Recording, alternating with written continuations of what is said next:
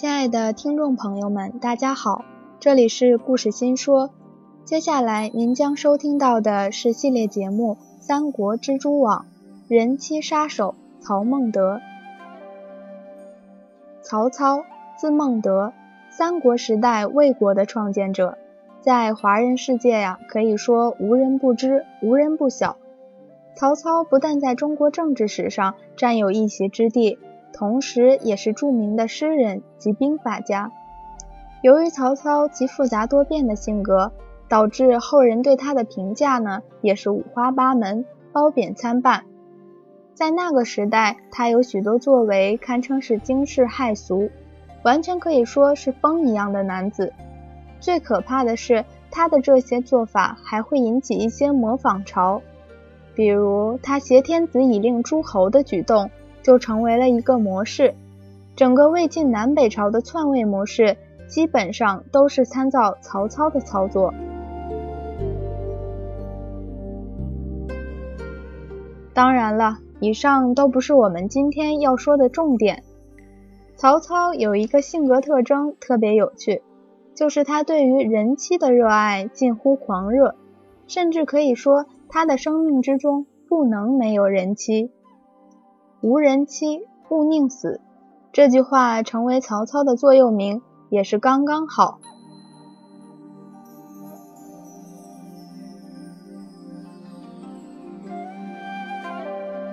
曹操喜欢找人妻，从他年少时代便可看出端倪。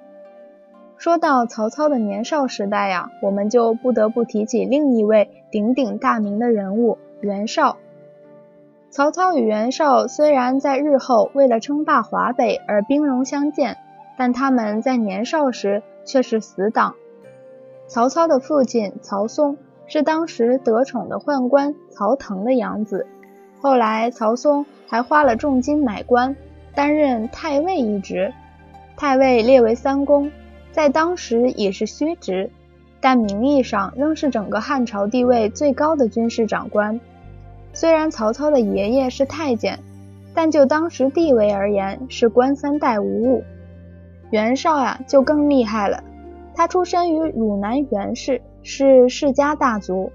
曹操他老爸还得用钱买三公的职位，但袁绍从曾曾祖父开始算，就已经有五个亲戚担任过三公一职。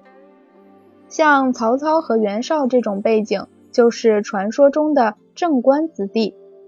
两个人还是青少年时，整天无所事事，又没有社交软件，于是啊，就到处耍流氓。《世说新语》有段故事，便是讲曹操与袁绍有次在人家洞房花烛夜的时候，制造混乱，将新娘子给偷抱走，对方紧追不舍。曹操为了脱身，就丢下了袁绍，害得袁绍差点被抓。至于最后新娘子有没有被曹操怎么样，就不得而知了。从那之后，曹操就开启了他成为人妻王的伟大航程。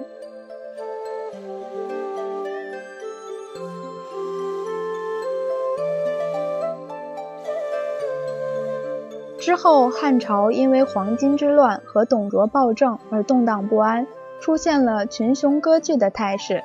曹操也加入了这场权力的游戏之中。当时有个叫张绣的诸侯占据着宛城，遭到曹操的攻打而投降。张绣的伯父早死，伯母虽然是寡妇，但是颇有姿色，应该是属于轻熟女之类的。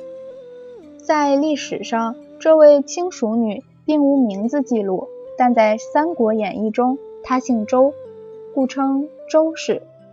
曹操进入宛城，接受了张绣的投降，但是，一看到这位周氏虽然有点年纪，却风韵犹存，心中就忍不住了。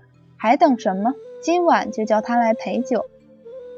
这个张绣呀，投降已经够窝囊了，自己的伯母还要去给人家陪酒，怎么能够受得了？当天夜里马上造反。曹操都还没来得及穿上裤子，就赶紧逃跑。他的长子曹昂、侄子曹民安、随护典韦为了保护他，都在这场战役中身亡。为了这个女人，曹操是死了儿子跟保镖，可以说是他在人妻攻略史中最大的挫败。从此以后，曹操学到了教训吗？当然没有。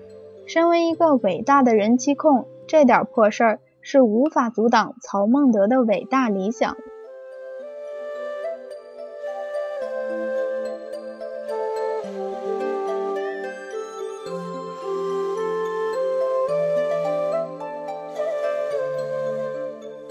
曹操在攻打战神吕布时，得知吕布的部下秦宜禄，他的老婆杜氏也是国色天香。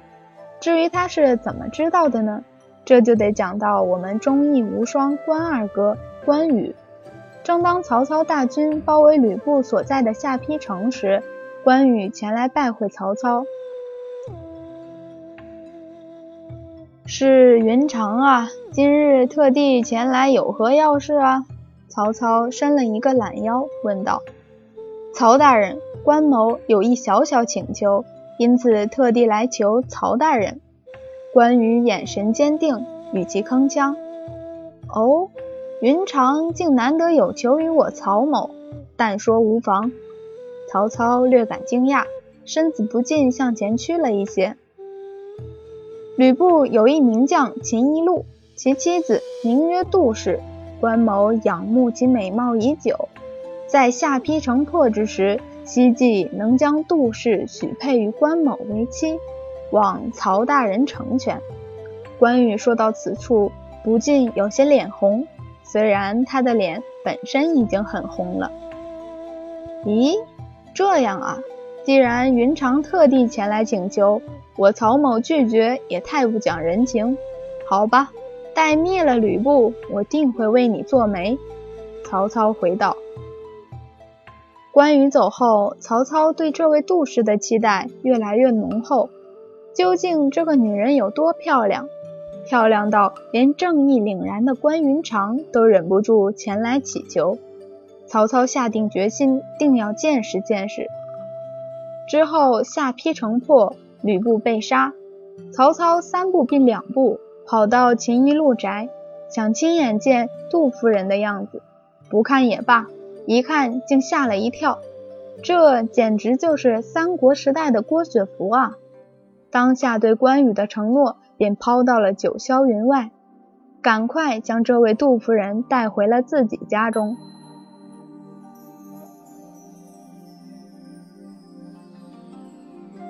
历史记载，当关羽得知自己想要的女人被曹操给占有的时候，心自不安。我想他应该是超级不爽。后来关羽降曹的时候，曹操对关羽百般讨好，应该也是有一点补偿的心理吧。这次的人气攻略较上一次相比较还算顺利，只有一个小小的插曲，那就是杜氏的前夫秦宜禄。在主公吕布被杀之后呀，也跟着投降了曹操。曹操给秦宜禄戴了这么大一顶绿帽子，还不念与他好歹兄弟一场，只封了秦宜禄一个小小的治县县令。秦宜禄虽然心里不是滋味，但也只能默默吞下。可以看出秦宜禄这个人个性还是挺软弱的。之后刘备反叛曹操的时候，便派张飞前去游说秦宜禄响应。秦大哥，我是不太想说了。如果我是你，老婆跟人家跑了，还要领他的薪水，我早就上吊自杀了。我大哥刘玄德也很为你抱不平。反正大家都这么痛恨曹操，干脆就一起翻脸了，再把嫂子抢回来。我张飞挺你到底。张飞讲的口沫横飞。秦一路听张飞这么讲，越想越气。一时间情绪激动，就拍桌跟张飞走了。但走到半路，越想越不对，又随即反悔想回家。秦大哥，你这就不够意思了，说走就走，那我岂不是很没面子？张飞开始恐吓他，但秦一路还是想走，假托只是想起来家里瓦斯没关，想回家检查一下。张飞虽然不是多聪明。但也不是蠢蛋，一个手起刀落就把这秦一路给杀了。这曹操可谓是夺了秦一路的妻子，又间接害死了秦一路。不过，他对秦一路与杜氏的儿子秦朗却视如己出。秦朗长大之后一直低调行事，后来受到了曹操孙子魏明帝曹睿的重用，官拜骁骑将军。这个位置呢，仅次于大将军，也是很高的将军职位了。他还曾经击退鲜卑的侵略，也算是为他的亲生老爸争了一口气。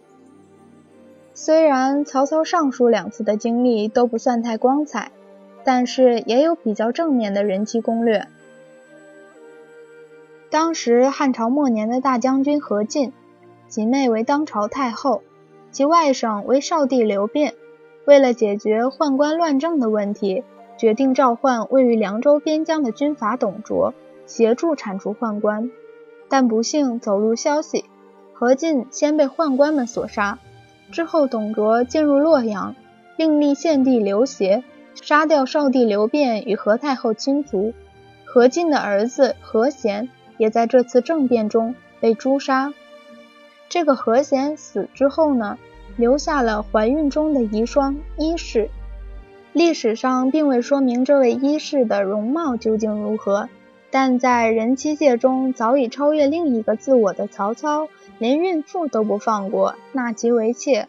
看来这位伊氏的 level 应该也不会输于周氏、杜氏太多。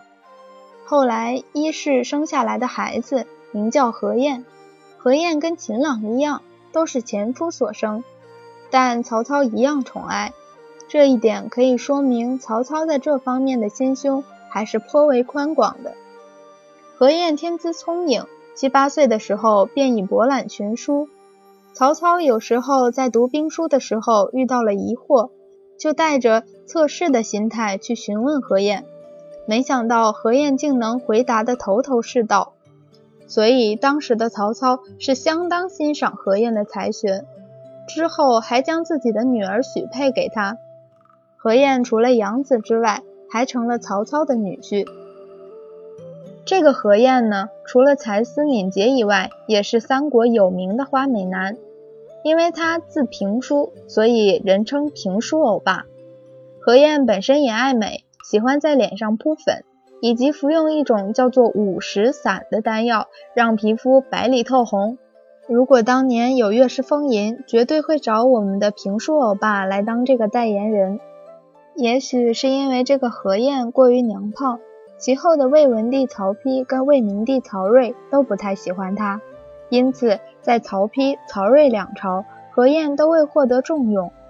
有一则有趣的小故事，讲述魏明帝曹睿见何晏脸上的粉底打得实在太厚，因此很想看看他素颜的样子，于是，在炎夏时召何晏过来，请他吃热乎乎的汤面。